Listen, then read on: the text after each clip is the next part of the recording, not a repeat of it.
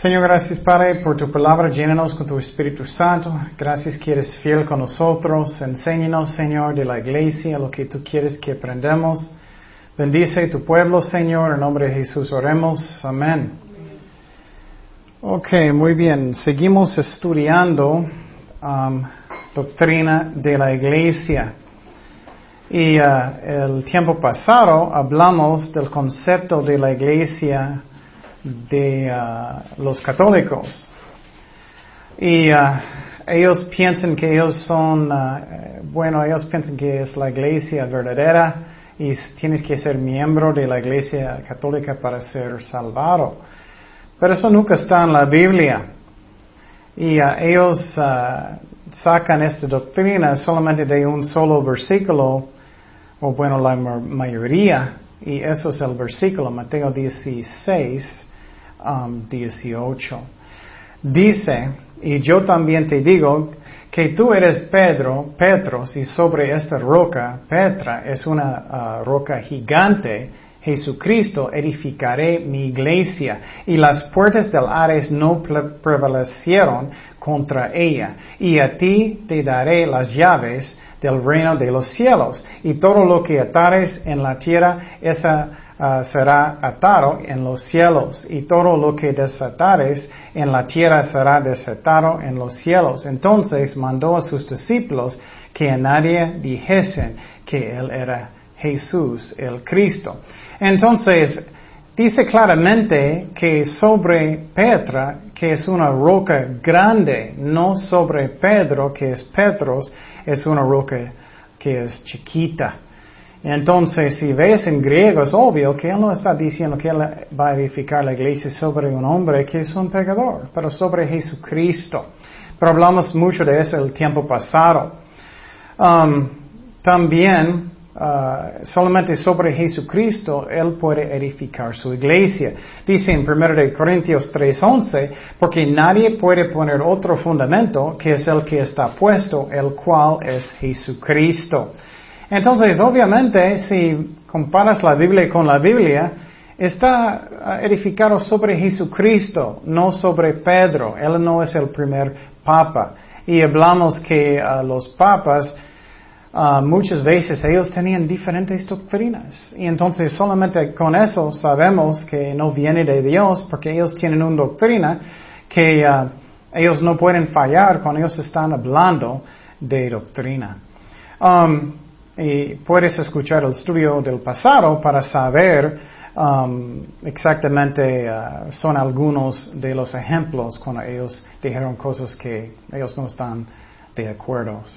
Entonces dice también Juan 14, 6, Jesús le dijo, yo soy el camino y la verdad y la vida. Nadie viene al Padre sino por mí. Entonces no vienes ah, al cielo a través de ah, la iglesia, pero a, través de quién? De Jesucristo. Él es el camino. Dice claramente, Él es el camino. No dice la iglesia. Y la verdad, la iglesia nunca empezó con Pedro en Roma de todas maneras, pero eso es otra clase. Y entonces ah, eh, seguimos qué es la relación entre Jesucristo y la iglesia. Um, Jesús ah, es el único que edifica a su iglesia y Él va a añadir a la iglesia en su tiempo las personas que Él escoge. Y claro, el diablo puede tratar de meter personas en la iglesia también y él hace. Esa es la razón. Hay muchos problemas muchas veces en las iglesias porque hay muchas personas que no son salvados. Dice en Hebreos 2, 46, y perseverando unánimes cada día en el templo y partiendo el pan en las casas, ah, comían juntos con alegría y sencillez de corazón, alabando Um, a Dios y teniendo favor con todo el pueblo, el Señor añadía cada día a la iglesia los que habían de ser salvos. Entonces, ¿quién añadió? Dios. Entonces, Dios debe edificar la iglesia si tienes una, o Él debe edificar su ministerio si tienes un ministerio. Cualquier cosa que hace, si es trabajo también, la mayoría, eso es su primer ministerio. Y tenemos que ser buenos ejemplos en nuestro uh, trabajo. Y que no es un misterio. Uh, ¿eres cristiano? Ah, no, yo no sabía. es que tenemos que ser un buen ejemplo y invitar personas a la iglesia y, uh, y, y, muestra el amor de Jesucristo en el trabajo. Es el primer ministerio por muchas personas. O bueno, oraciones primero, pero aparte de eso y la palabra, por la mayoría no tienen ministerios en la iglesia mucho. Um, entonces también uh, necesitamos el poder del Espíritu Santo para hacer su obra. Uh, en Zacarías 4:6, entonces respondió y me habló diciendo, esta es palabra de Jehová a Zorobabel, que dice, no con ejército ni con fuerza, sino con mi espíritu, has dicho Jehová de los ejércitos. Entonces miramos el tiempo pasado, si Dios no está levantando la casa, su ministerio, su casa, uh, su propia casa, su trabajo, estás trabajando por nada. Entonces tenemos que buscar el poder del Espíritu Santo en cualquier cosa que estamos haciendo, en el trabajo. Y por ejemplo, antes yo era ingeniero en un hospital en el otro lado, encargado uh, de, sistema informático en un hospital de la red y había mucha presión, sinceramente. Y yo estaba orando mucho, Señor, muéstrame lo que necesito hacer, qué es, cómo puedo arreglar este programa, programa o este servidor. Busca el poder del Espíritu Santo. Pero también si estás trabajando invitando personas a la iglesia, ora mucho y uh, hazlo en el poder del Espíritu Santo y es la única manera que eh, uh, el fruto va a quedar. Dice en Juan 15, 16, no me elegisteis vosotros a mí, sino que yo os elegí a vosotros y os he puesto para que vayáis y llevéis fruto, lleváis fruto, y vuestro fruto permanezca para que todo lo que pidiereis al Padre en mi nombre, Él os lo dé. Entonces dice, fruto permanezca. Si estás haciendo su ministerio solamente entretenimiento, eso no afecta el espíritu, personas no van a crecer, posible ellos van a salir, oh, qué buen tiempo. Pero si no es la palabra de Dios y oración, si no son cosas espirituales, no va a permanecer. Solamente es un show. ¿Y cuándo es el próximo show? ¿Quién va a venir? Entonces, tenemos que tener cuidado cómo estamos edificando cualquier cosa. Es el fundamento de Jesucristo, del poder de su Espíritu Santo, o qué es. Pero hoy en día personas son más preocupados por la cantidad de la gente que ellos están preocupados que están diciendo la verdad. Y la verdad, la mayoría de las iglesias grandes hoy en día son malos, la mayoría en mi opinión. No hay muchos grandes ya, no más, que son buenos. Entonces, cuidado, ora que Dios te guíe lo que Él quiere que tú haces.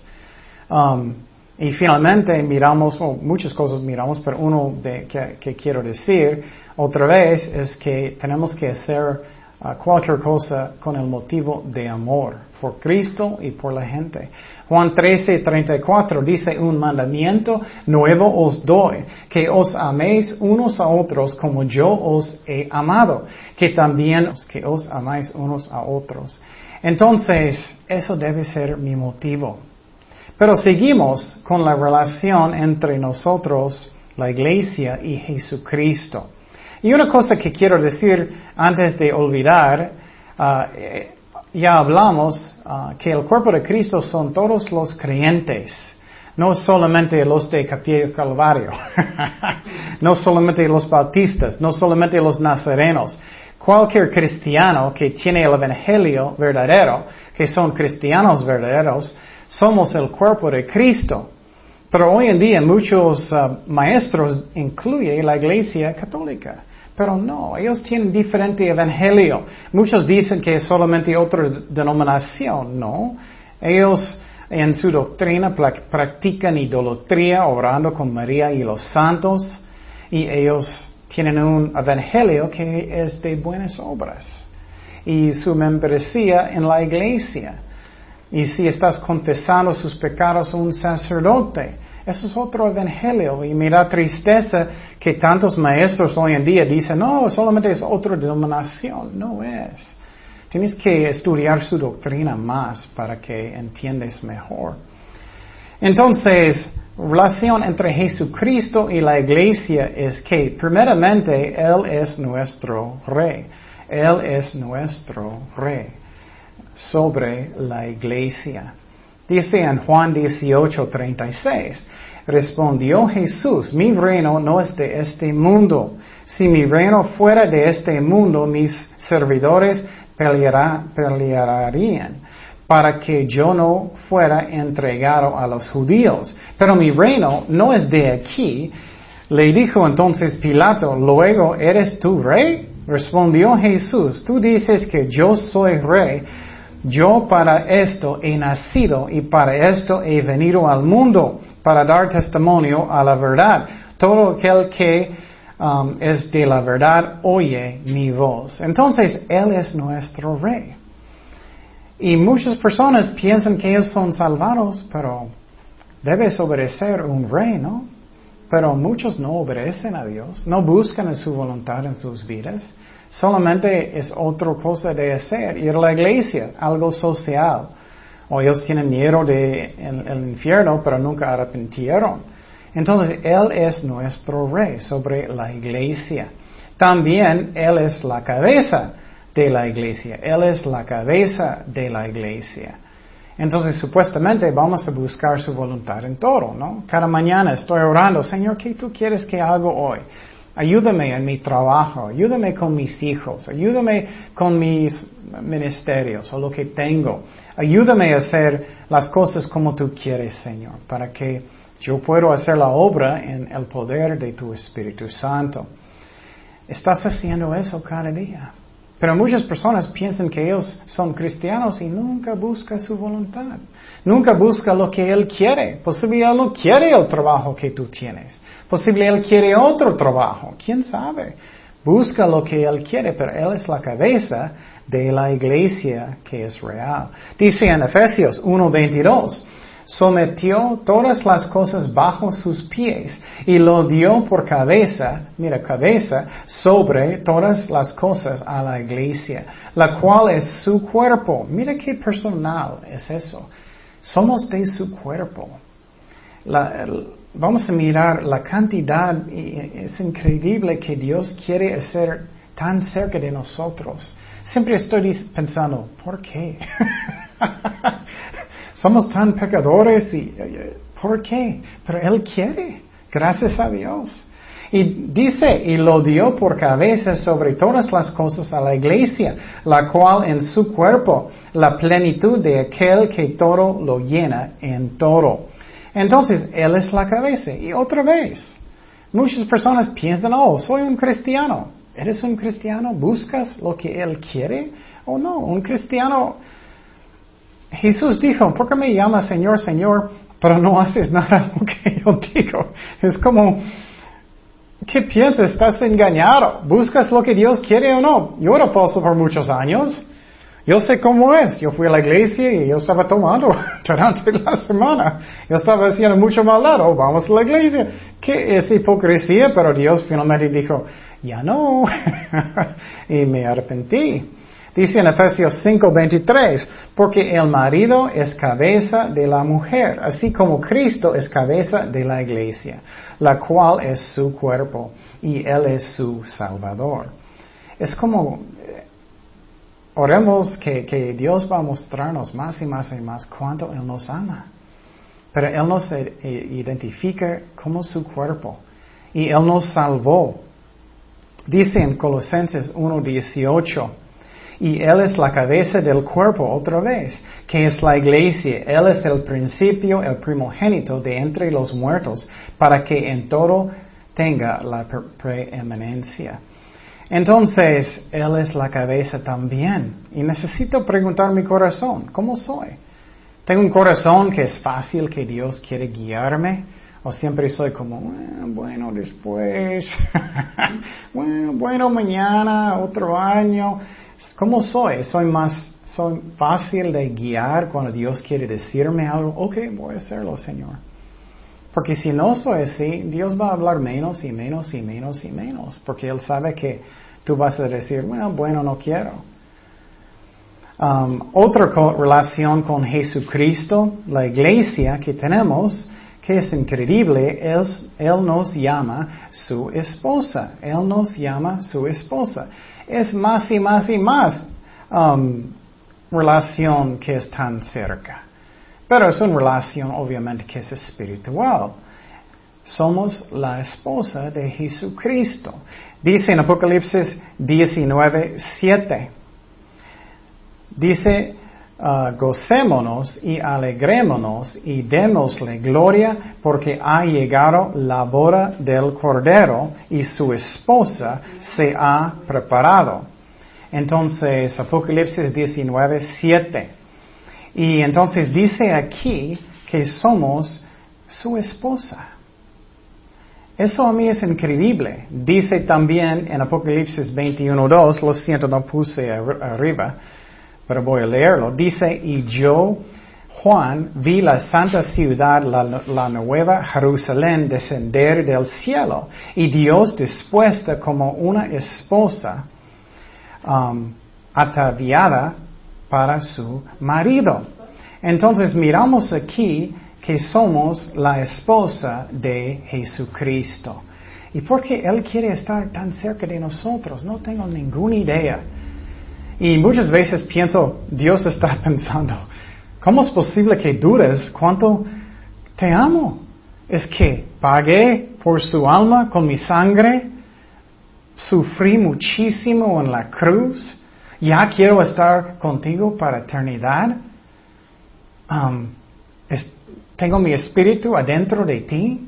Ustedes son el templo del Espíritu Santo. También eh, ustedes eh, ah, es el cuerpo de Cristo y Él nos llama esposa de Jesucristo. ¿Cómo es posible que dudamos el amor que Dios tiene por nosotros? Dice en Apocalipsis 21, 9, dice, vino entonces a mí uno de los siete ángeles que tenían las siete copas llenas de las siete plagas postreras y habló conmigo diciendo, ven acá, yo te mostraré la desposada, la esposa del Cordero. Y una y otra vez, una y otra vez está diciendo, el cuerpo de Cristo es la esposa de Jesucristo. Y obviamente eso es espiritualmente hablando. Es increíble que Él quiere estar con nosotros para eternidad. Yo no quiero estar conmigo para eternidad. bueno, vamos a cambiar en el cielo, gracias a Dios. Pero ahorita, ay, ay, ay, ay, ¿cómo, cómo Él quiere eso? Y eso me da paz en mi corazón. Él está cuidándome, Él está guiándome. Él quiere cuidarme, Él quiere bendecirme. Él está en control de todo. ¿Cómo podemos durar su amor por nosotros? Y qué interesante, mira el testimonio de Juan el Bautista.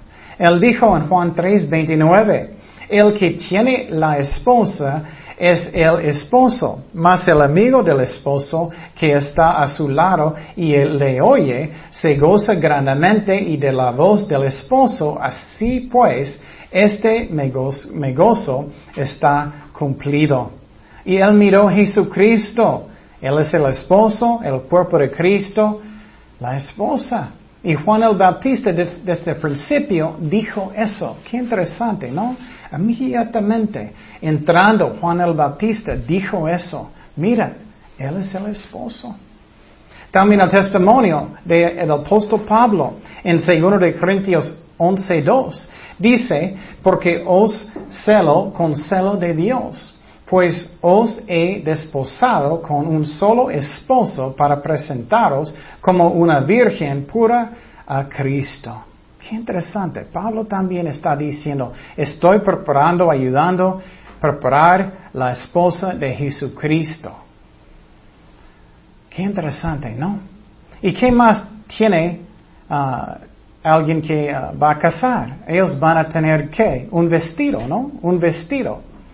Dice en Apocalipsis 19, 8, dice, y a ella se le ha concendido que se viste con lino fino, limpio y resplandeciente, porque el lino fino es ah, en las acciones justas de los santos. Entonces, eso está hablando de la justicia que Cristo nos dio. Y tenemos que entender que ah, eso es algo que Dios nos dio un regalo de Dios, la justicia de Jesucristo. También dice en Filipenses 3:9, hablando del vestido de la novia, el cuerpo de Cristo. Dice en Filipenses 3:9, y ser hallado en él, no teniendo mi propia justicia, que es por la ley, sino la que es por la fe de Cristo, la justicia que es el de Dios por la fe. Entonces, ah, la ropa que tenemos puesto, que eso es que uh, uh, lino fino representa la justicia de Jesucristo que no merecemos. Y eso muestra en la vista de Dios somos justos, somos santos en su vista. Yo recuerdo cuando, primera vez, cuando yo estaba en la iglesia y yo estaba esperando que Kenia sale. Y yo recuerdo la primera vez que miré ella saliendo, yo era, uh, wow.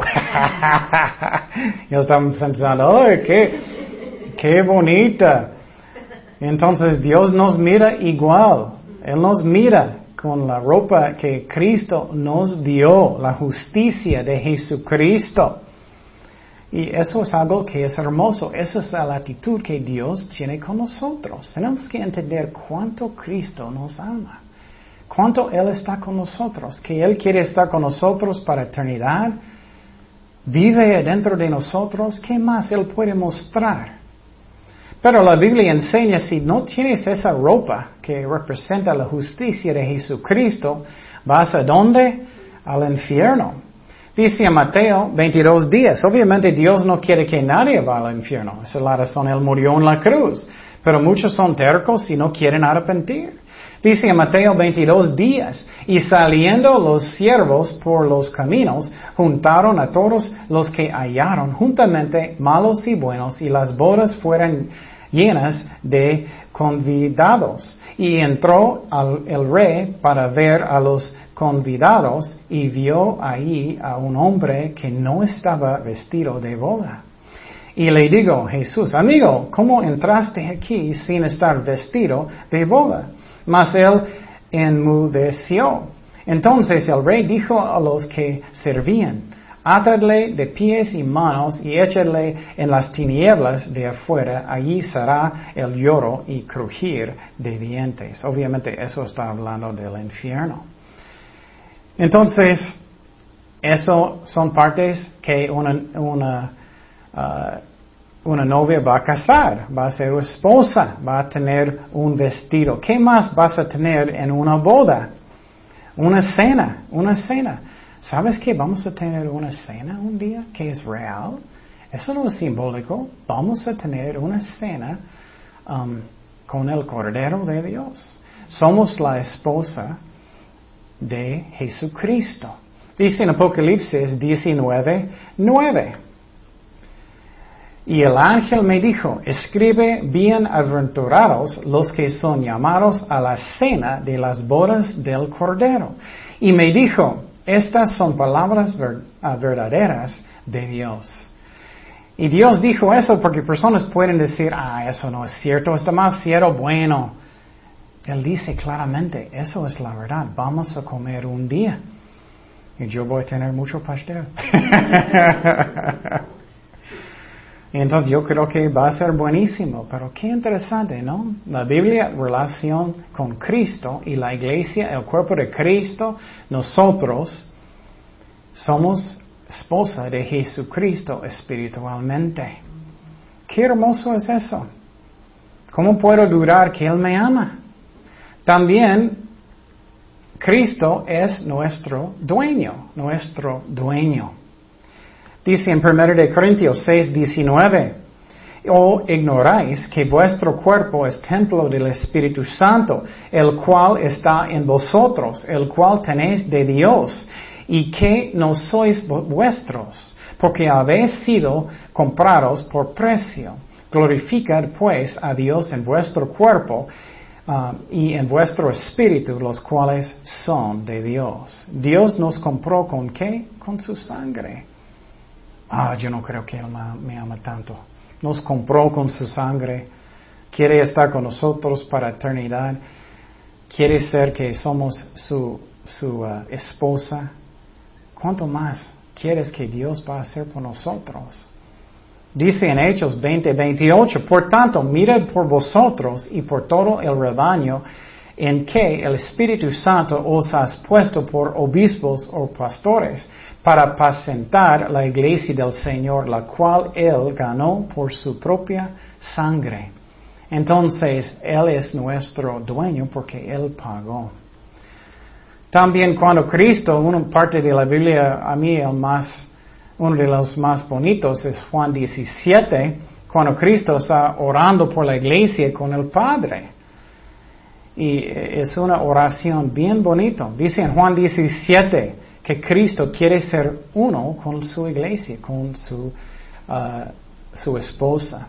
Más no ruego Juan 17, 20, más no ruego solamente por esto, sino también por los que han de creer en mí por la palabra de ellos, para que todos sean uno. Mira, mira, Él quiere ser uno con nosotros.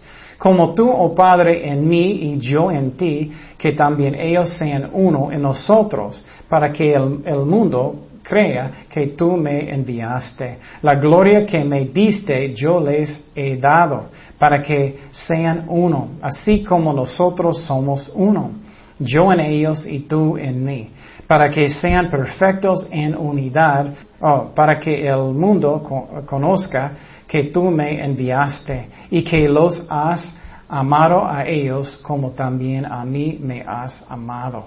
Él está orando eso con el Padre. Qué hermoso es eso. Esa es la relación entre Jesucristo y a su iglesia. Y eso necesito pensar a veces y meditar. ¿Qué es meditar para un cristiano? No es yoga. Yoga está mal. Muchas iglesias están haciendo yoga. Eso uh, es del uh, oriente. No debemos hacer eso.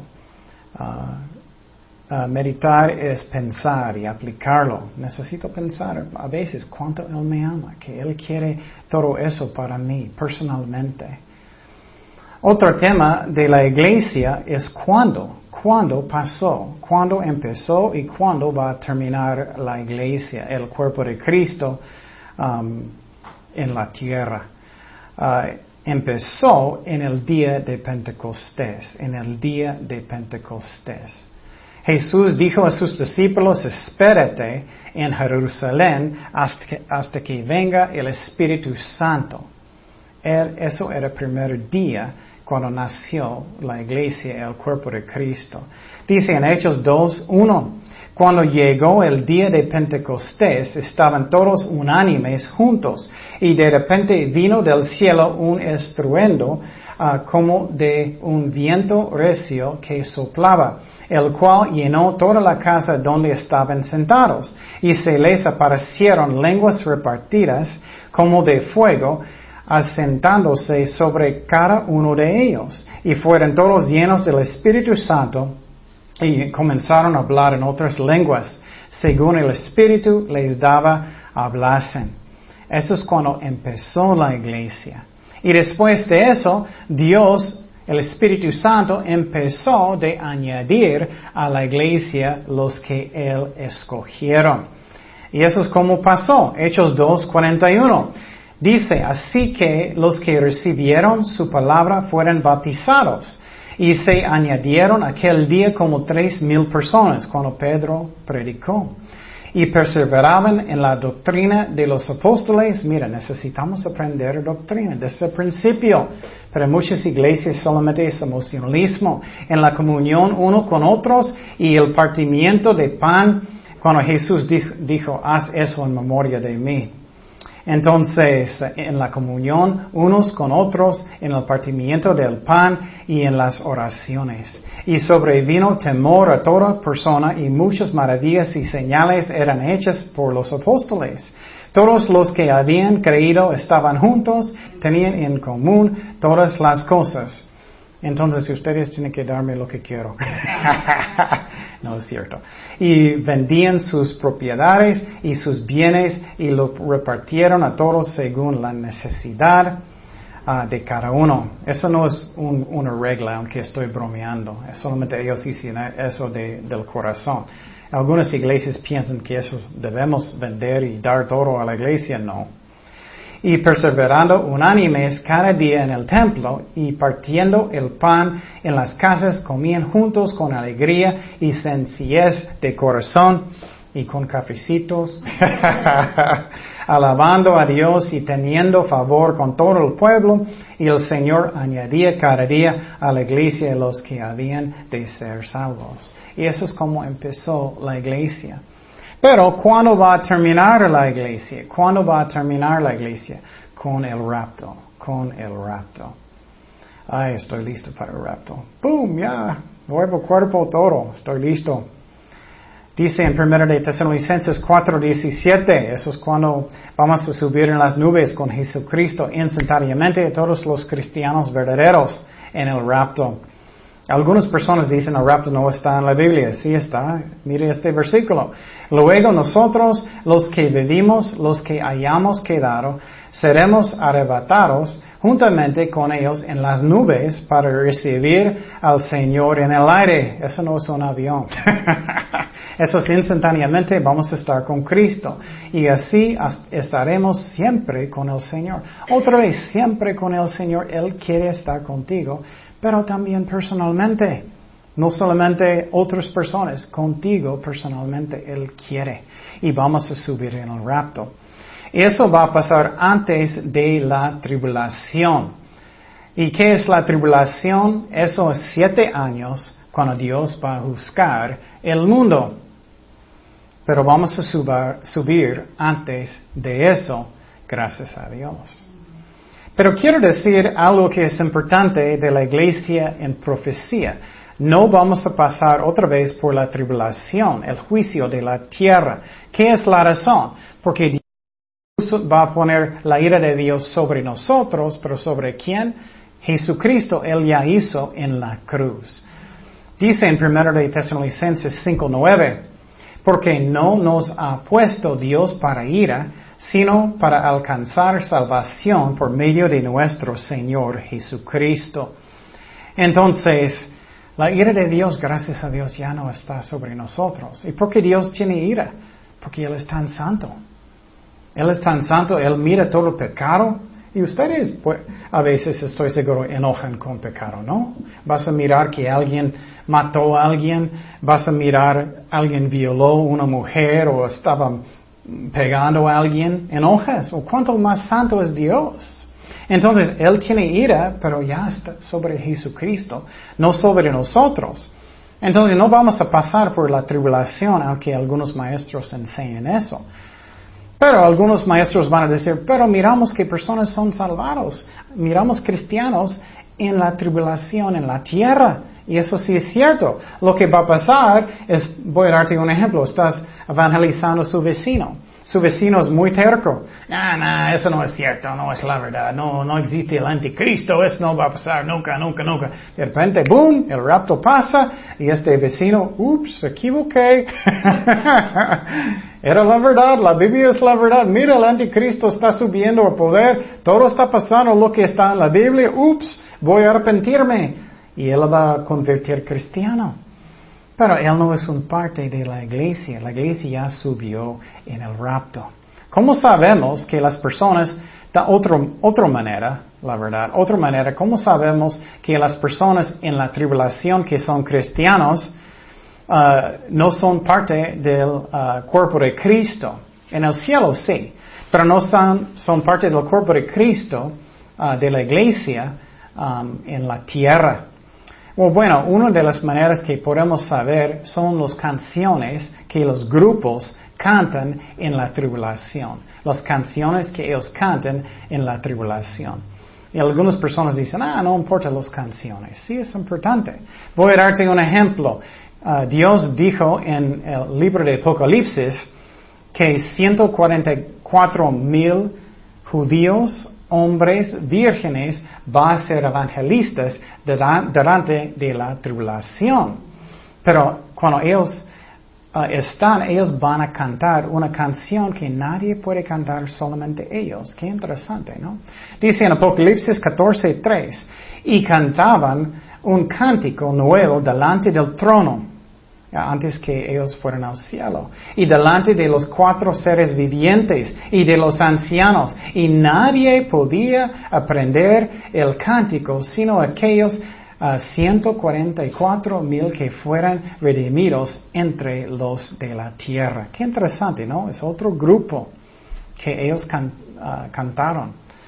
la canción de la iglesia, eso es lo que va a cantar la iglesia en Apocalipsis. Dice en Apocalipsis 5.8, y cuando hubo tomado el libro, los cuatro seres vivientes y los veinticuatro ancianos, esos representa la iglesia, se postraron delante del Cordero. Todos tenían arpas y copas de oro llenas de incienso. Mira, van a tocar instrumentos en el cielo. Creo que Dios va a darnos más talento. que son las oraciones de los santos. Y cantaban un nuevo cántico diciendo, digno eres de tomar el libro, de abrir los sellos, porque tú fuiste inmolado y con tu sangre nos ha redimido para Dios de todo linaje y lengua y pueblo y nación, y nos ha hecho para nuestro Dios reyes y sacerdotes, y reinaremos sobre la tierra. Y lo que es interesante de eso es, vamos a mirar que ellos están cantando en el cielo, pero los ángeles van a responder. Qué curioso, ¿no? Vamos a estar en una parte y los ángeles y el otro, un coro en el cielo. Qué bonito, ¿no?